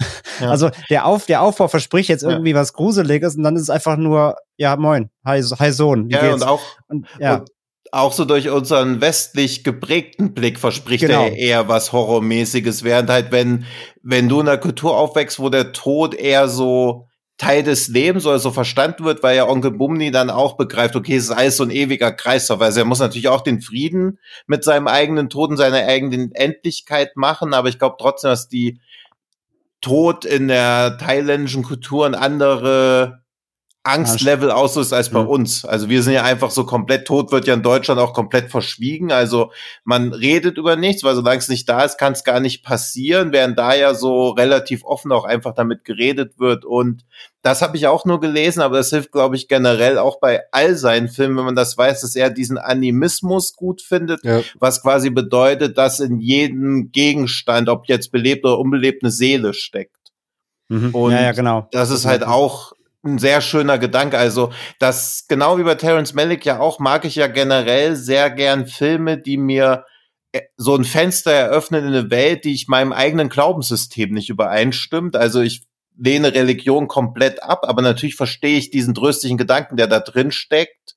Und wenn mir ein Film das so nahe, bringen kann wie Spiritualität und Religiosität und der Glaube an irgendwas Größeres für Menschen funktioniert, finde ich das immer sehr schön zu sehen, gerade weil es für mich in der Realität keine Rolle spielt. Und deswegen finde ich es sowas wie sowas wie Uncle Bumni sehen zu können, immer auch ein gewisses Privileg, weil ein Kino ja immer ein Privileg, privilegierter Ort ist, der einem auch ja Zugang zu Orten ermöglicht, an denen man gar nicht sein kann. Natürlich verstehe ich nach dem Film nicht, wie Thailand funktioniert oder wie die thailändische Kultur funktioniert, aber ich kriege keinen Einblick in ein komplett anderes Wert- und Moralsystem und wie man mit Themen, die uns hier mit blanken Entsetzen erfüllen, mit so einer gewissen Gelassenheit rangehen kann. Ja, oder was heißt blankes Entsetzen, aber die man immer so von sich schiebt, ne? Das ist ja das Ding. Also ich fand ja, ja das, ja. Ich, also das fand ich jetzt auch bei Vortex nochmal so, so erfrischend hart irgendwie, hm. dass man das so, ja, dass man das so schonungslos dann auch vor die Augen geführt bekommt, weil hm. man muss dem Ganzen auch echt irgendwie, weiß ich, den Schrecken nehmen, so, ne? Also man muss da irgendwie, keine Ahnung, das ist alles nicht mit schön anzuschauen, wenn Menschen irgendwie dahin siechen, so, das will keiner hm. abstreiten. Und schon ja. gar nicht, also ich will es schon nicht abstreiten, weil ich hab's bei meiner Oma gesehen. Und, mhm. und, und trotzdem, ne, also ja, aber das ist ja das. Man muss irgendwie, ja, also man muss, man, man, man verbindet immer irgendwie so viel Schrecken oder Unangenehmes damit irgendwie. Und ich glaube, hm, ja, und das, Angst. Und ja, und Angst, Furcht ja. Und, äh, ja. und Ekel und keine Ahnung. Und das ist ja, was Tino sagt, dass er halt, dass, dass er es schafft, und da bin ich, das, das sehe ich auch komplett so, dass der Film dieses Thema halt ästhetisch und irgendwie fast, ja, ich will nicht sagen romantisiert, aber ähm, halt auf eine, auf einen ganz anderen Betrachtungswinkel runterbricht, der irgendwie halt hm. voller Schönheit ist und voller voller Zauber und das Ganze halt aus einer auch irgendwie, irgendwie auch hoffnungsvoll beschimmert, dass du halt, ne, dass du halt sagen kannst, okay, ich hatte schon ganz viele Leben, vielleicht kommen ja noch mehr und so, ne, und ich gehe einfach weiter und das ist ja auch eine ganz andere Glaubenskultur und Glaubensgrundsätze und das mochte ich auch alles. Ich mochte auch so quasi so alle Settings für sich, die auch wieder so eine, ähm, gewisse so eine Bühnenästhetik hatten jede für sich. Du hast dieses dann dieses dieses Holzhaus, in dem sie sitzen, hast du den Wald, dann hast du später die Höhle und dann hast du den See eben und du hast diese ganzen Versatzstücke und die einzelnen Settings mochte ich auch total. Ich mochte die Ästhetik auch total gerne. Und ich fand auch, also der Film war auf jeden Fall zugänglich als Memoria, keine Frage. Allein, mhm. weil es halt einfach, es, es, gab Dialoge, es war vernünftig gesprochen, so. Es war nicht nur, es war nicht nur ein Stück staccatohaftes äh, Ab, äh, Absitzen von Bildern. Trotzdem muss ich auch sagen, der, der Film wirkte für mich auch schon wieder wie zwei Stunden, obwohl er gar nicht so lang geht. Also ich fand ihn trotzdem auch wieder sehr behäbig. Ja, fast-paced ist was völlig anderes. Nee, nee, genau. Ja, ne? Also auch da du hast gerade Staccato im Kontext von Memoria verwandt. Das Ja, Staccato ja, Stillstand, ja. Also, Staccato Stillstand, genau. Ja, stimmt. Es, es, es ist so, so schnell Stillstand, du kannst gar nicht folgen, so schnell ist der Stillstand. Ja. Das heißt, den, das heißt, Staccato ich habe auch die Stillstand. das, das klingt wie so ein Industrial-Song. Ja. Äh, nee, das habe ich, ich habe auch die ganzen, ich habe auch die ganzen, also was er sagen will, habe ich verstanden. Natürlich auch hier nicht jedes Detail gedeuten können, aber ich habe schon verstanden, was der Film von mir will. Ähm, habe ich auch, ähm, habe ich auch gutheißen können wieder mal. Aber äh, auch hier fehlt mir letztendlich auch der voll, die voll, die Zugänglichkeit letztendlich. Also auch da, ich fand den Film auch wieder anstrengend trotzdem in seinen Teilen. Ich, es ist auch wieder kein kein Watch, den es auf einer Arschbacke absitzt. So, das ist klar, muss sich darauf einlassen, muss Bock drauf haben. Und ja, wie gesagt, zugänglicher als Memoria sicherlich und auch irgendwie irgendwie geht da besser rein. Aber es äh, ne, sagen, dass ich das jetzt, sagen, dass ich das jetzt großartig fand und noch zehnmal gucken werde, wäre halt absolut gelogen, muss ich auch halt zugeben. Okay. Ne? Also, das kann ich ja ich übernehmen. Das kannst du übernehmen, genau. Also ja. ansteigend fand ich es trotzdem. Also es ist, ich merke einfach wieder, es ist nicht meine Art Kino einfach, obwohl ich das alles diskutieren kann total. Aber da ist dann, ja auch. Aber da ist dann wieder die Frage, aber, ne? Ja. Bei der Bewertung dann von sowas. Ja. Ich meine, man kann doch Klasse anerkennen, obwohl man selbst die Klasse nicht irgendwie weiß ich nicht, hundertprozentig genießt oder in einem durch. Kann. Oh, ja, oder gleich sind wir bei der Pate. Na, ja, wieso? Den findet er ja auch nicht so toll. Ja, meine ich ja. Deswegen das ist ja auch so. Ich finde den ja auch nicht so toll und denke da auch immer, ja, irgendwie verstehe ich die Klasse, aber irgendwie finde ich ihn auch völlig overrated und bin dann auch ja. so ja, zwiegespalten, was und ich Onkel so Bumi finde ich natürlich auch maximal overrated, also ich, das ist klar. okay. Ja, werd du mal, werd du dir mal deiner eigenen Sterblichkeit erstmal bewusst.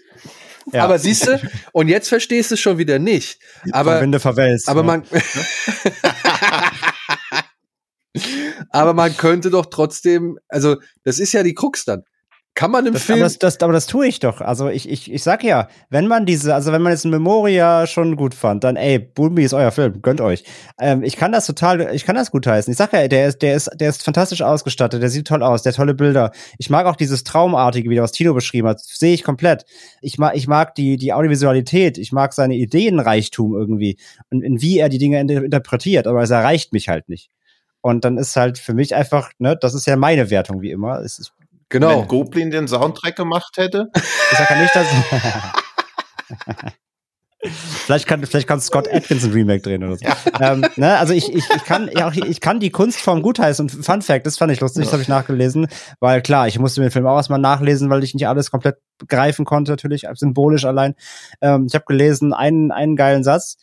Joe, ja, wissen wir, ähm, er hat gesagt, während er den, also er, er hat gemerkt beim Dreh des Films, wenn man sich mit dem Tod auseinandersetzt, also wenn man ein anders, wenn man sich, wenn man sich mit dem Tod im Film auseinandersetzt, bemerkt man erst, dass das Kino auch tot ist. Das fand ich ein super Satz von ihm. Okay. Also er hat beim Dreh von Uncle Booby festgestellt, dass Kino an sich tot ist. Weil der Film gehörte ja zu einer Kunstform, äh, zu, einer, zu, einer, zu einer Kunstausstellungsreihe. Und er war, glaube ich, der einzige Film und alles andere war halt Bilder, Ausstellungen und er war der, der Filmteil wo die anderen, es, es ging komplett auch um eben um Tod und, und äh, Leben nach dem Tod. Ja, und dieses überhaupt. Primitive Project, ne? Genau, Primitive Project. Hm. Und da hat er eben als Zitat gesagt, er hat beim Dreh des Films, weil es sich so stark mit Tod auseinandergesetzt hat, bemerkt, dass Kino auch eigentlich tot ist. Ja. Aber hat er noch ein paar Filme gedacht, gemacht? dass beim Primitive Project keine Filme von Olaf Ittenbach gemeint sind. Olaf, It Olaf Ittenbach erinnert sich an seine früheren Leben, das finde ich auch gut. Da wird nicht nur der Weltsneiger. Gut. Ja.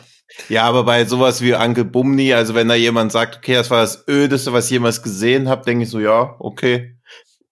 Genau. Das ist so, ja. Ist die klassische Hochzeit. Das würde ich niemals sagen, weil das stimmt nee, halt Nee, ich meine also halt nur, dass ne? ich da also die ganze gibt, Bandbreite. Es gibt tausendmal äh, sicherlich hm. ödere, ich würde den Film nicht mal öde nennen. Ich sage, es hm. erreicht mich nicht. Wenn ich, ja. das hast du letztes Mal gesagt, letzten Folge, wenn du, wenn du einen schlechten Zwei-Stunden-Film guckst, der einfach hm. schlecht geschrieben ist, eine scheiß Handlung hat, langweilig ist, das ist mhm. viel öder, als mir, als mir zehn Minuten, als wir, als wir zehn Minuten ja. äh, Stillstand in Memoria anzugucken. Und so ist es ja. auch hier. Ich kann es alles feiern irgendwie, was er da macht. Ich, ich, ich verstehe das, ich finde das cool aber es ist nicht mein Film. Genauso, genauso wie Memoria, weil es seine, seine, seine Machart ist. Ich komme da nicht ran. Mhm. Und im Kern ist es ja seine Handschrift, die merkt man ja trotzdem, weil er hat seine, er, er tendiert halt gern dazu, Sachen stehen zu lassen und wirken zu lassen. Und auch hier wieder, ich habe es nicht komplett aufsaugen können. Das heißt aber nicht, dass ich sage, dass es ein schlechter Film ist. Deswegen hier an der Stelle, falls ich irgendwann noch mal wieder erwarten, früher als erwartet Milliardär werden sollte, besorge ich mir die Rechte an dem Film und lass Scott Atkins ein Remake machen und dann. ich hätte auch Bock drauf. Das sowas könnte Elon Musk mal machen, sich einfach so, keine Ahnung, irgendwie diese ja, ganzen Rechte an sowas Twitter kaufen. So, ja, nicht Twitter kaufen, sondern einfach mal die Rechte an. Aber ey, nicht, so, an Indien. Sobald Elon Musk ja. Twitter gekauft hat, schreibe ich ihn an, ob er dich wieder freischalten kann. Macht ja, er bestimmt. Sehr gerne. Ja, das könnten alle jetzt mal machen. Ich erzähle äh, Fabian Döhler, Fabian Döhler hatte ich doch schon unter seinem Tweet. Ich weiß, ich weiß, ich habe ihn schon erbeten. gezwungen. Ja. Das, ja. Aber ich kann noch mal einen Fun Fact zu dem Film erzählen, denn eine Person ist auch an dem Film beteiligt gewesen, der wir eh schon viel zu verdanken haben. Und als die gehört hat, dass der Film die Goldene Palme gewonnen hat, war die Person gerade in Griechenland und hat in einem Restaurant Tzatziki und Tomaten gegessen unser guter Freund Hans W. Geisendörfer, der den Film produziert. Der hat den mitproduziert, das habe ich auch gesehen, ja. ja.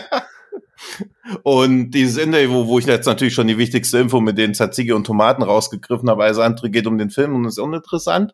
Da geht er auch nochmal drauf ein, dass es ohne ihn schon schwierig geworden wäre. Er wohnt nämlich in Südengland in der gleichen Straße wie der Chef von dieser Match Factory, die den Film auch mitproduziert hat. Mhm. Ja, so klein ist manchmal die Welt. Und dann habe ich nämlich noch, weil ich finde, dass wir Hans W. Geisendörfer nämlich auch mal einladen sollten. Der hat nämlich auch Peter Strickland entdeckt, indem er diesen Bourbon Sound Studio von ihm produziert hat und natürlich der Bunker. Also schon krass, dass er hier in Deutschland so mehr oder weniger verkannt ist, aber auf internationaler Ebene schon mehrere ja, führende Regisseure. Also ich meine, Joey wird halt schon so als einer der wichtigsten Filmemacher weltweit inzwischen behandelt. Peter Strickland wartet immer mit seinem nächsten Film immer noch auf den endgültigen Durchbruch. und ist so ein bisschen dieses, hat jetzt auch so ein bisschen das Ben Wheatley-Problem. Aber der soll ruhig gerne so weitermachen, wie er macht. Ich ja, glaub, ja, absolut. Der, also. Der an der neue von ihm kam auch nicht so schlecht weg bisher. Also deswegen ja. äh, bin ich, freue ich mich drauf. Und wenn er nicht irgendwie so geil wird wie, keine Ahnung was, dann ja, ist es auch. Aber er macht halt immer sein Ding und ich finde, er soll sein Ding auch gerne weitermachen. Ja, aber das fand ich damals, als ich den, also als ich Onkel Boomni im Kino gesehen habe, und dann sitzt man da noch so, denkt so geiler Fiebertraum und dann scrollt Hans W. Geisendörfer über die Leinwand. Also wie aber wieso Fiebertraum kann es halt noch werden. Wieso ist Hans W. Geisendörfer verkannt? Nee, was hast du gesagt? Verpönt? Nee, oder in Deutschland eher so, na, mit Lindenstraße natürlich. Also es überlagert ja alles. Was ist an Lindenstraße? Naja, wenn du jetzt Lindenstraße und Onkel Bumni, der irgendwie nahezu unisono zu den bedeutendsten Filmen des Jahrzehnts gezählt wird, ich glaube, das ist doch schon so ein kleiner Gap. So ein bisschen wie wenn man immer noch sagt, Will Smith ist der Typ von Fresh Prince oder so. Hm.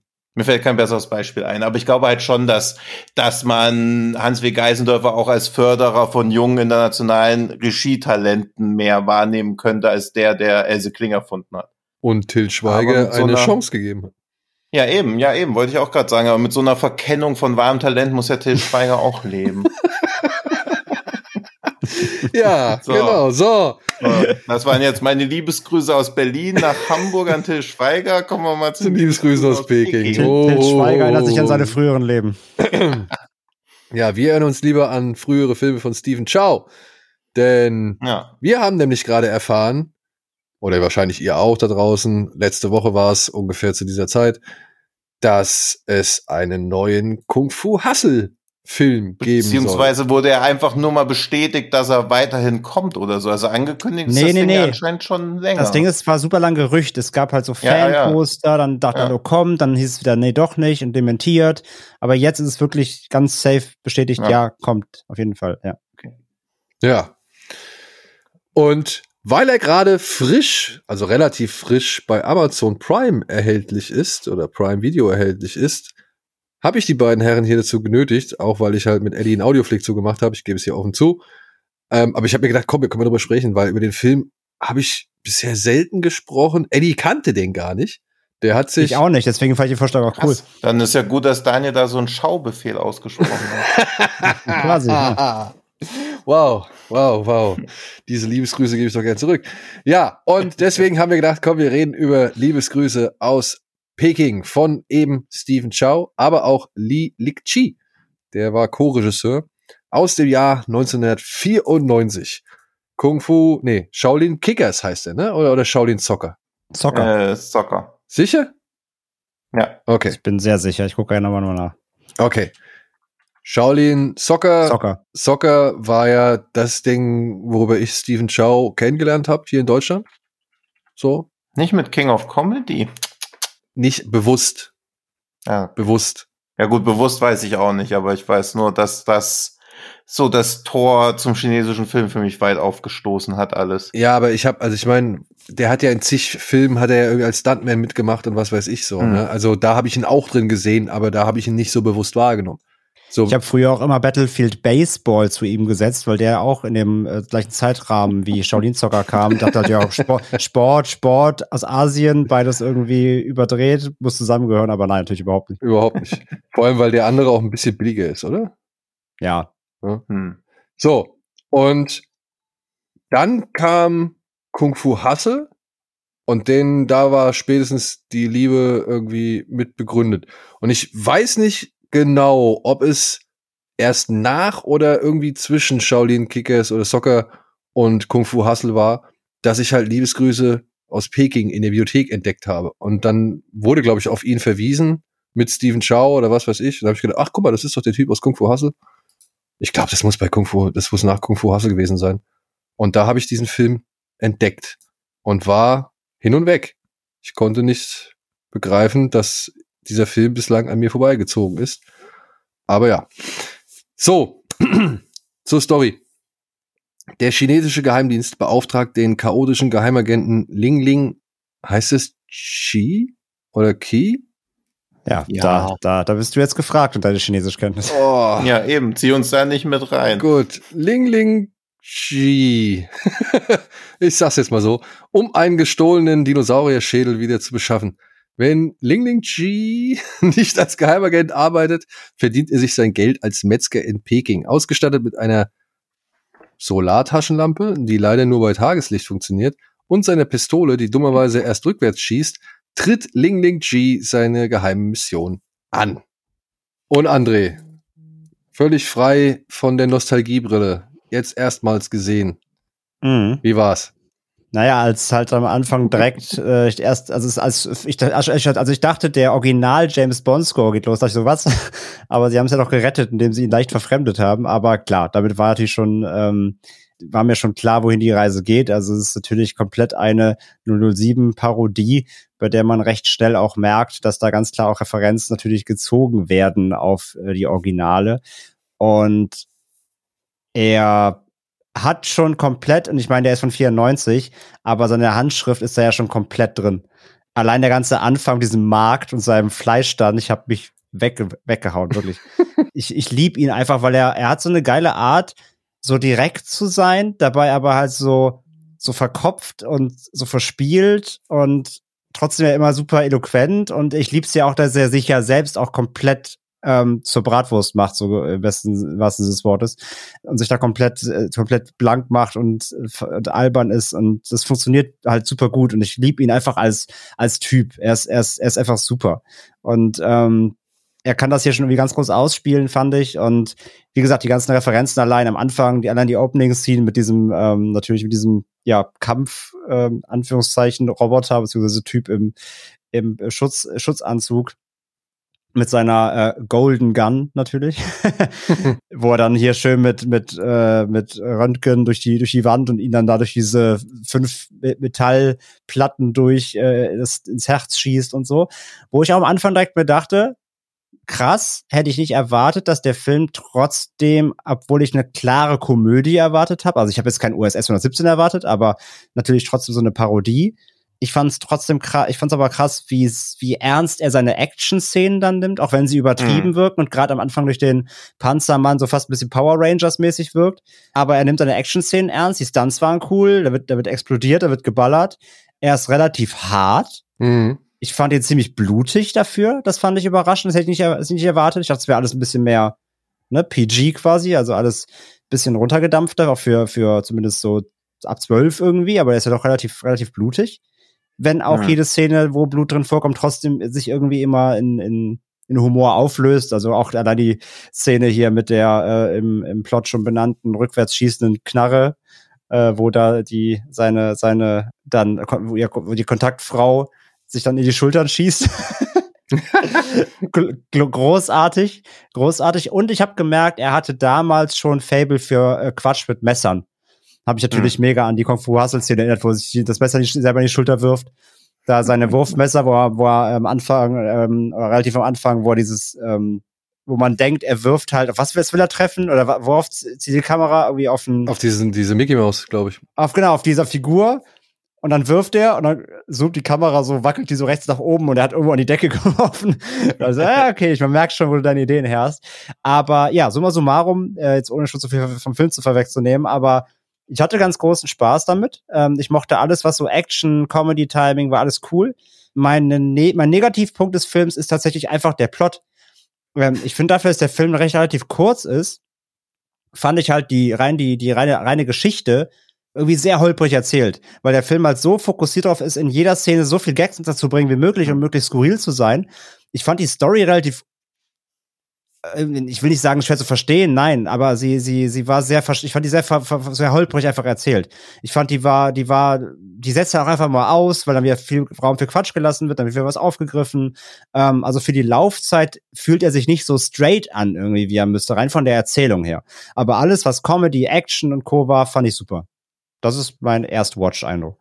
Ja, ich war erstaunt, wie, wie hart. Also ich hatte jetzt, ich hatte den Film hm. nicht mehr so hart in Erinnerung. Hm. Aber das Schöne ist irgendwie, dass der halt, weil wir haben jetzt gerade im Rahmen von Kino Plus äh, über 30 Jahre Hardboiled gesprochen, dass der halt echt, gerade am Anfang hat der ja voll die John Woo-eske Ballerei. Und auch, Komplett. und auch am Ende. Also ich meine, am Anfang, wenn er sich hm. da schon mit dieser Kette in den Raum reinseilt und dann über die Autos springt und dann da irgendwie unter ihm alles explodiert, so, das ist eins zu eins John Woo. Und auch die Knarre vom Metallmann, ne? Das ist ja dieser Einle Einschusslader da, den Wu fast in jedem Film irgendwie anbringt. Den hat er bei Hardboiled, den hat er bei Hard Target. Das ist die Knarre von Lance Henriksen, der benutzt die die ganze Zeit. Und in mindestens noch drei anderen Filmen kommt das Ding vor, so, ja. Also, da steckt sowohl Hommage an Bond und alles drin, wie aber auch halt an eine Menge asiatische Filme. Ja, es sind ja auch so Persiflagen auf die frühen Wonka Wai genau, drin, genau. wo man halt auch denkt, das Chunking Express wird durch den Kakao gezogen, Days of Being White, wo man denkt, hey, das ist einfach Gotteslästerung, das macht man halt nicht. Also selbst Scary Movie hätte sich sowas in der Art nicht getraut und er macht das so als Regiedebüt einfach. Und, und das aber auch ja. so selbstverständlich. Ich finde ja immer dieses, ja. was ich bei Chow mag und gerade bei dem Film, das ist dieses, dieses, er ist so völlig ernst irgendwie, aber ja, hat immer noch so, ein, so einen Restcharme irgendwie, obwohl er halt eigentlich manchmal auch ein Trottel ist. Also er ist hm. ein etwas kühlerer Clouseau oder beziehungsweise halt, er hat OSS 117 auch schon meiner Ansicht nach echt hm. vorweggenommen, so mit der Attitüde, die er hat. Ja, der ist ja auch arrogant so und du hm. denkst ja auch wirklich lange Zeit, labert der jetzt eigentlich wirklich nur Scheiße und hat nichts drauf? Und dann kommt es ja wieder, und das ist ja eine, eine Figur, die, die Chao ja dann in ja sowohl Shaolin Soccer wie halt auch in Kung Fu Hustle noch weiter ausgebaut hat. So. Also das, das ist mhm. ja eine mhm. Figur, die er The gerne Mermaid ist eigentlich der Charakter auch so ein arroganter Millionärstyp oder so. Also er spielt schon immer ähnliche Charaktere, aber er schafft es halt trotzdem dann die die Persönlichkeitsentwicklung gut durchzumachen und auch irgendwie vielschichtiger, als man in so einer Comedy erwarten würde. Also Kung Fu Hase mag ich ja deshalb am liebsten von all seinen Filmen, weil der auch erstaunlich rührend dann gegen Ende wird, ja. was man halt gar nicht erwartet hätte. Mermaid schafft das auch sehr kitschig, also auch auf so eine schöne Art und Weise kitschig, dann so Romcom-mäßig auf einmal zu werden.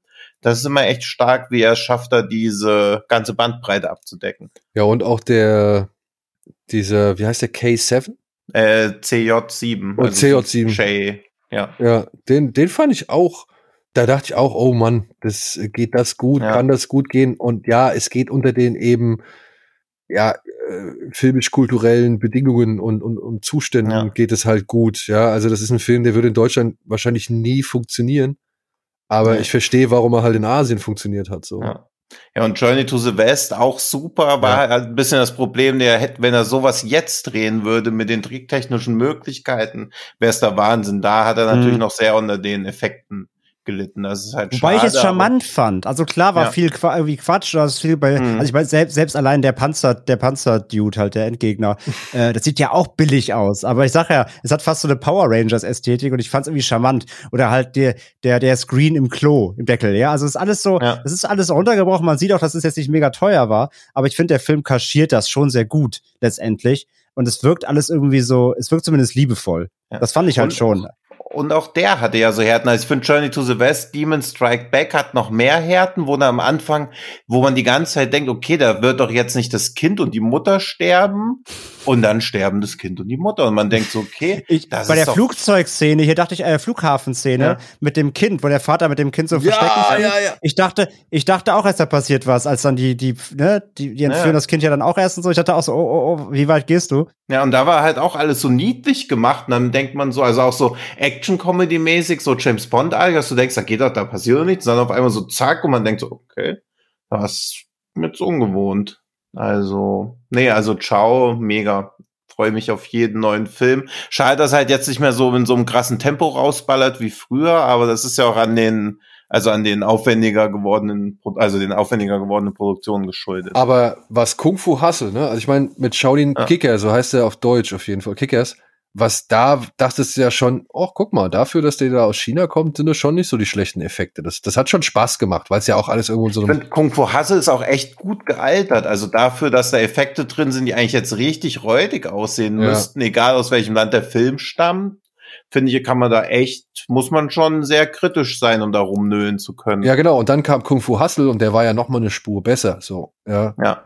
Und der ist von 2004. Ich bin jetzt wirklich gespannt, was der jetzt hm. im Jahr 20, keine Ahnung, 23 vielleicht, ähm, ja. was er da ja. äh, abzieht, so, ne? Also, der, das könnte echt nochmal ein Brett werden. Und vor allem was krasses, ja. bei Kung Fu Hustle war es ja auch, da hatten sie ja dieses Duell mit den, mit dieser Laute, ne? Wo sie halt die Noten mhm. gegeneinander äh, geballert haben oder beziehungsweise die Musik gegeneinander geballert haben, ne? Mhm, mhm. Tatsächlich hat Sam Raimi ja das ähnliches mit äh, in, jetzt in Multiverse of Madness aufgegriffen. Ah, okay. So, wo ich gedacht habe. Hommage oder Diebstahl? Ja, weiß nicht, ob Hommage oder Diebstahl, aber ich habe, ich würde jetzt eher mal sagen, mich hat's einfach, ich saß davor und habe mich, äh, hab mir gedacht, ach guck mal, das erinnert mich jetzt aber an Kung Fu Hustle. So. Hm. Und das fand ich jetzt nicht negativ oder so, sondern einfach cool, dass Raimi vielleicht auch das gesehen hat und sich gedacht hat, wann könnte ich das mal in den Film einbauen?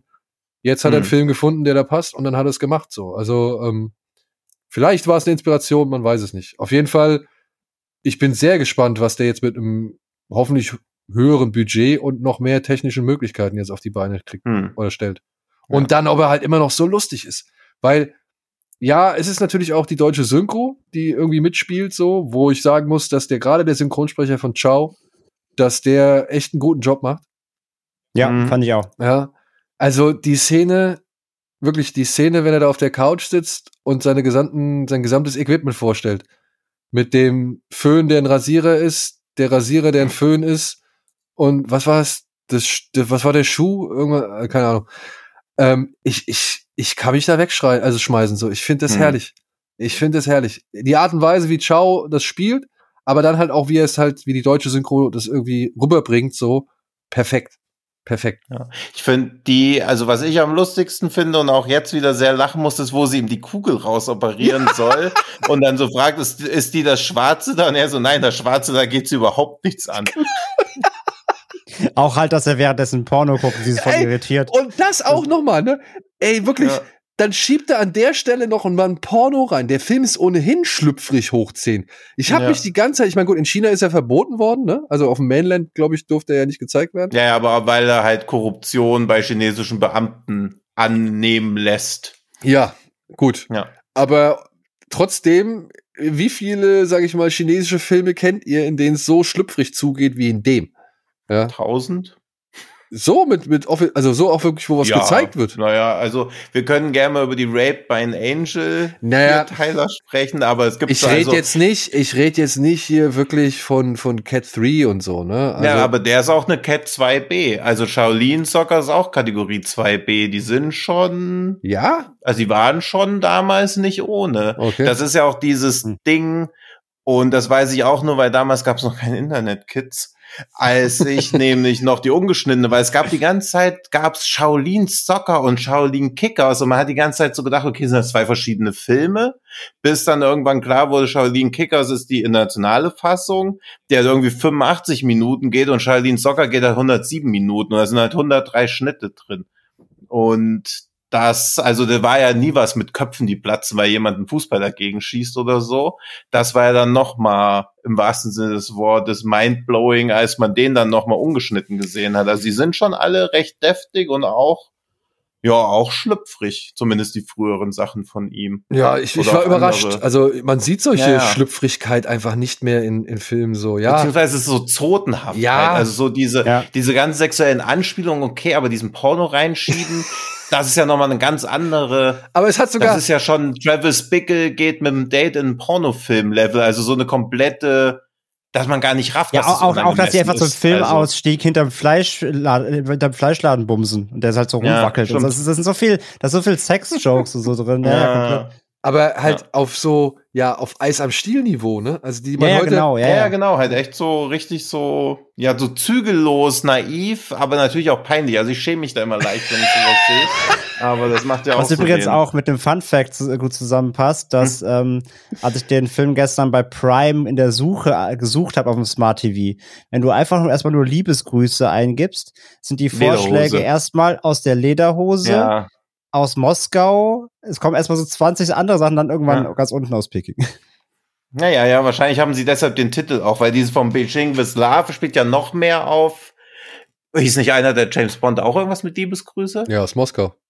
Aus Moskau. Ach, ist das ja, Liebesgrüße? Okay, deswegen ja, ja. kam es mir gleich so Déjà-vu. Genau, und der neue, okay. und der, und der, der dritte ja. OSS heißt ja auch From Africa with Love, ne? Deswegen, ja, genau. Ja. ja, dieses From bla bla bla with Love klingt halt irgendwie viel schöner als Liebesgrüße. Das klingt halt alles Liebesgrüße so. aus Peking klingt halt auch schon wieder, ähm, als ob der nochmal ein Humorlevel drunter wäre eigentlich. Das ja. ist so eine, ja, auch schon fast so eine Verballhornung des Films an sich und deutet eigentlich noch auf was viel Billigeres hin, als der Film mhm. eigentlich ist. Weil, ja, das, und dann kommt noch dieses beschissene VHS- oder Videothekencover hinzu, Das ist nicht mhm. der erste, die erste Wahl, zu der du greifst. Ja, ja nee, nee, gar nicht. Halt. Ja.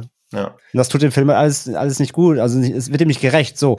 Und weil du eben nochmal sagtest, Daniel, von wegen, du bist mal gespannt, was er jetzt halt mit dem neuen dann macht, mit Budget und Jahr 2022.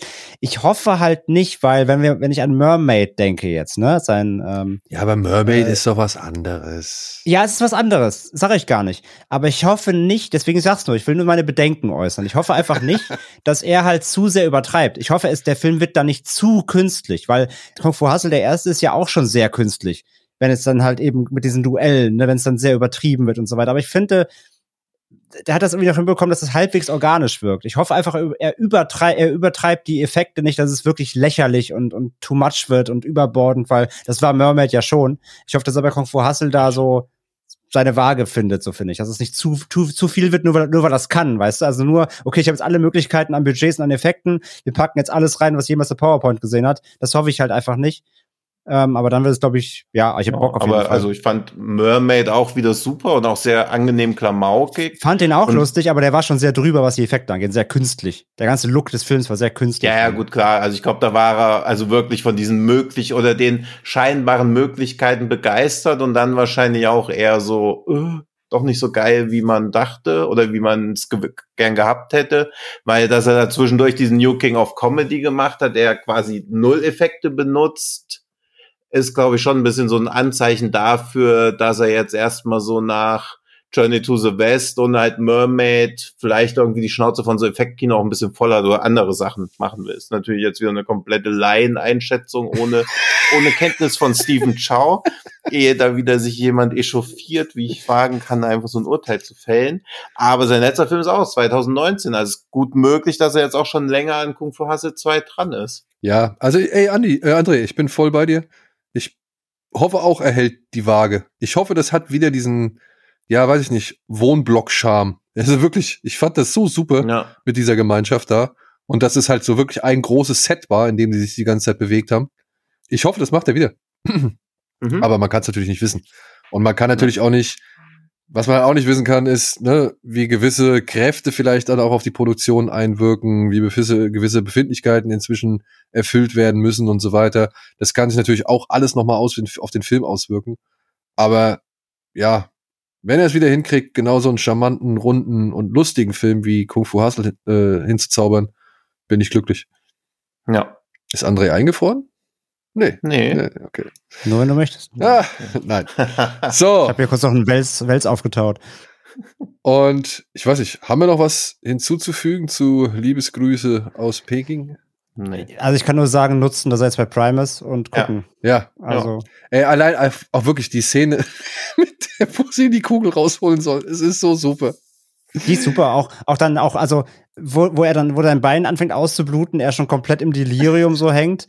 Du denkst, wie gleich nippelt er ab, aber er mit halbem Auge nach dem Porno verfolgt und das ist einfach alles, das ist schon. Das ist also es ist konsequent, es passt zu seiner Figur und es hilft sogar der Situation. Ja, ich verstehe sogar die Überlegung dahinter. Also. Ja. ja, dann ist halt aber dann ist halt sowas drin, mit auch so einem riesen Aufbau und so weiter. Aber dann hast du auch halt so Gags, wo am Anfang zum ersten Mal jetzt wieder endlich einberufen wird in die Zentrale und hier, ne, und ähm, äh, war ja schon so lange nicht mehr da. Erstmal, erstmal der, ähm, der Sekretär, mit der Sekretärin so, aber wir haben es lange nicht gesehen. Also ich bin das nicht, ich bin ihre Tochter. Oh, sie hat eine Tochter. Und er, und dann als Dank, so als Dank so ein Rinderherz aus seinem Laden ihr auf den Tisch wirft, so als Präsent.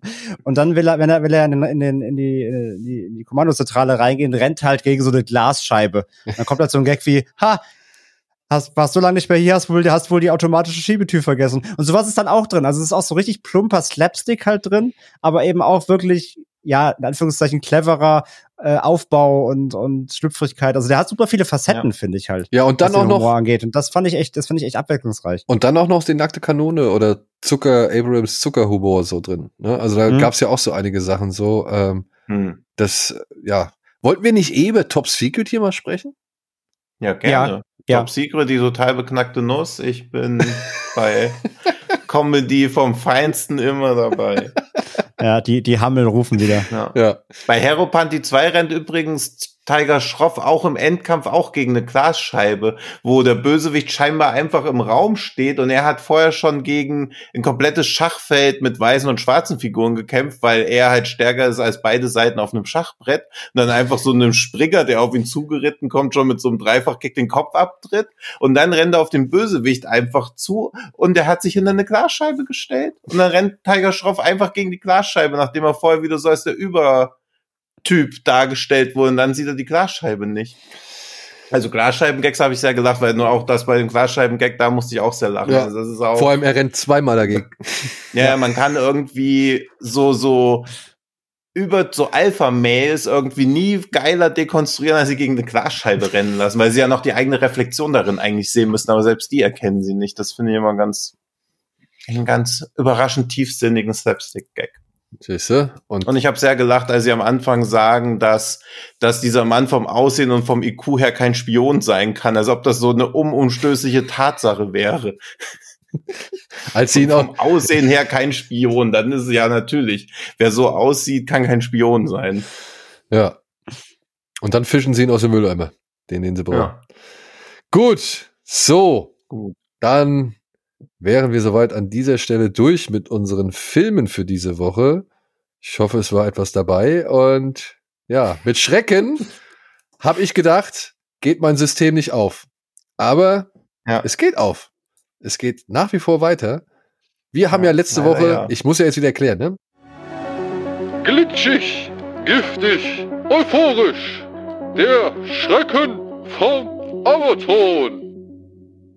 Bei dem letzten Schrecken vom Amazon, den ich hier präsentiert hatte, kam es zu der Situation, dass die beiden Herren beide die richtige Antwort gegeben haben.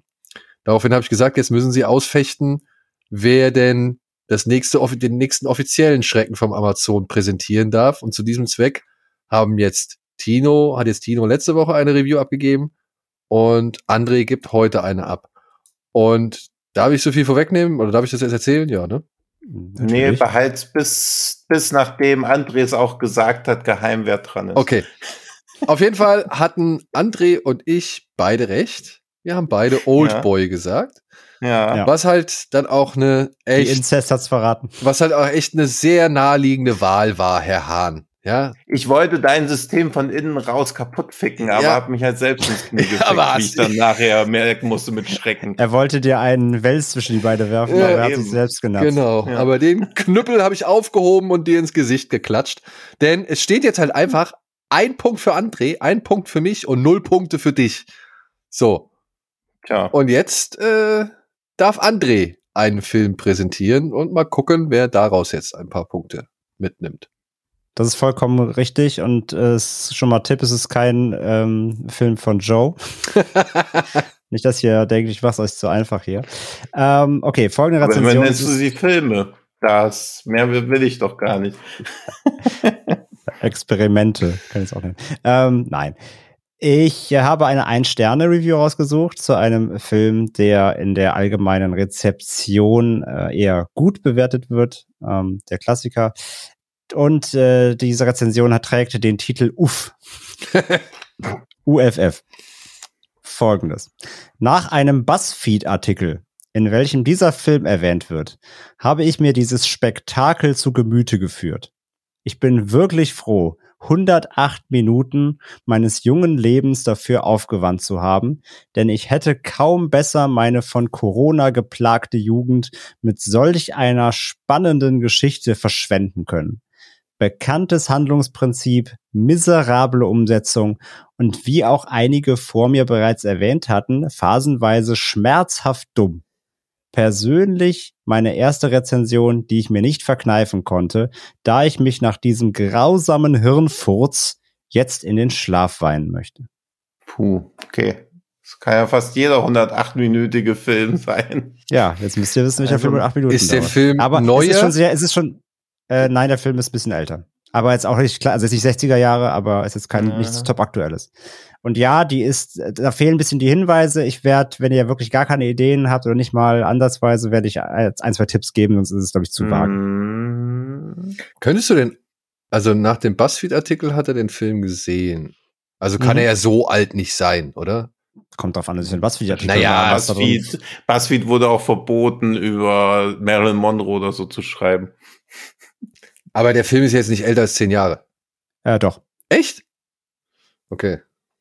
Ja, das ist bestimmt so eine Klassikerliste. Oder irgendwie die zehn gruseligsten aller Zeiten oder irgend sowas. Hm. Okay. Kannst du den Satz, also ab dem Satz mit dem BuzzFeed-Artikel äh, lesen? Also alles. Es ist ein Satz, ne? Nach einem BuzzFeed-Artikel, in welchem dieser Film erwähnt wird, habe ich mir dieses Spektakel zu Gemüte geführt. Ich bin wirklich froh, 108 Minuten meines jungen Lebens dafür aufgewandt zu haben, denn ich hätte kaum besser meine von Corona geplagte Jugend mit solch einer spannenden Geschichte verschwenden können. Bekanntes Handlungsprinzip, miserable Umsetzung wie auch einige vor mir bereits erwähnten, phasenweise schmerzhaft dumm. Und der Film wird allgemein gut rezipiert. Ja. Von uns auch, mutmaßlich? Ja. Mutmaßlich oder weißt du? Nee, weiß ich. Okay. Ist vielleicht nicht Onkel Boonby Meisterwerk Level bei dir, ja, gut, aber das ist ja nahezu Fall. unmöglich ja, eben, fast alles. Ich würde einen Tipp mal geben. Ja, bitte. Vielleicht reicht das schon. Mal gucken. Also den über den Regisseur des Films haben wir hier im Podcast schon gesprochen. Also auch, also wir haben auch ähm, heute oder gesprochen. Nein, nicht heute. Generell.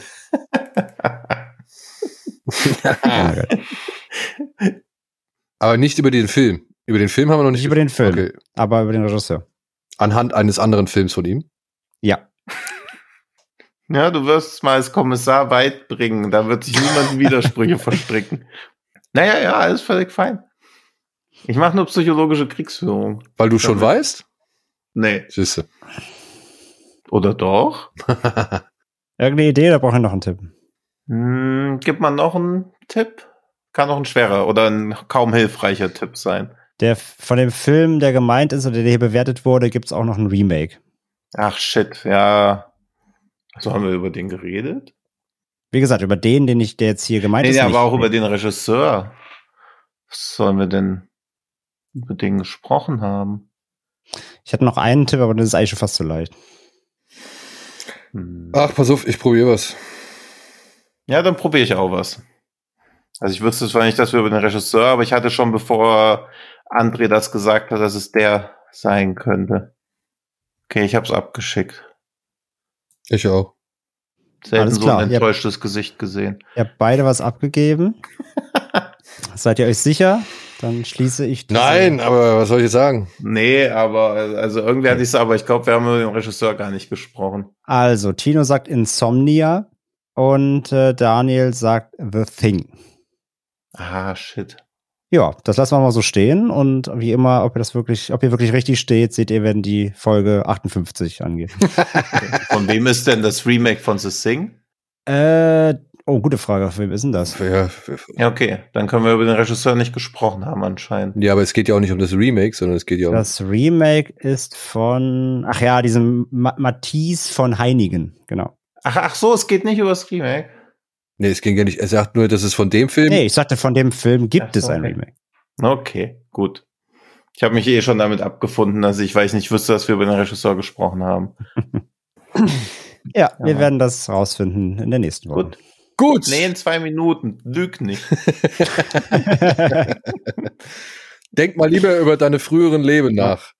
Meinst ja, du, Daniel braucht unter zwei Minuten zum Abmoderieren? Bin ich mal gespannt. Okay. Ja, nee. Äh, du, oh, oh, jetzt fühle ich mich. Ui, oh. Ja, dann, liebe Freunde da draußen, macht's gut. Tschüss, Hallo Dri und Liebesgrüßen aus der Lederhosen. Fünf Sterne bei iTunes, äh, und, und, Spotify, danke. Genau. Ja, Abo nicht vergessen. Egal wo. Schaut bei Fred Kabel ja. vorbei. Träumchen werden Träumchen. In diesem Sinne. Vielen Dank fürs Zuhören. Ja. Tschüss. Wels, Tschüss. Welsmannsheil. Ja, ich wollte auch noch was mit Wels sagen, aber mir fällt nichts ein, leider. Ja. Farewells. Verkackt. Ja, Farewells. Sehr gut. Tschüss. Tschüss. Tschüss.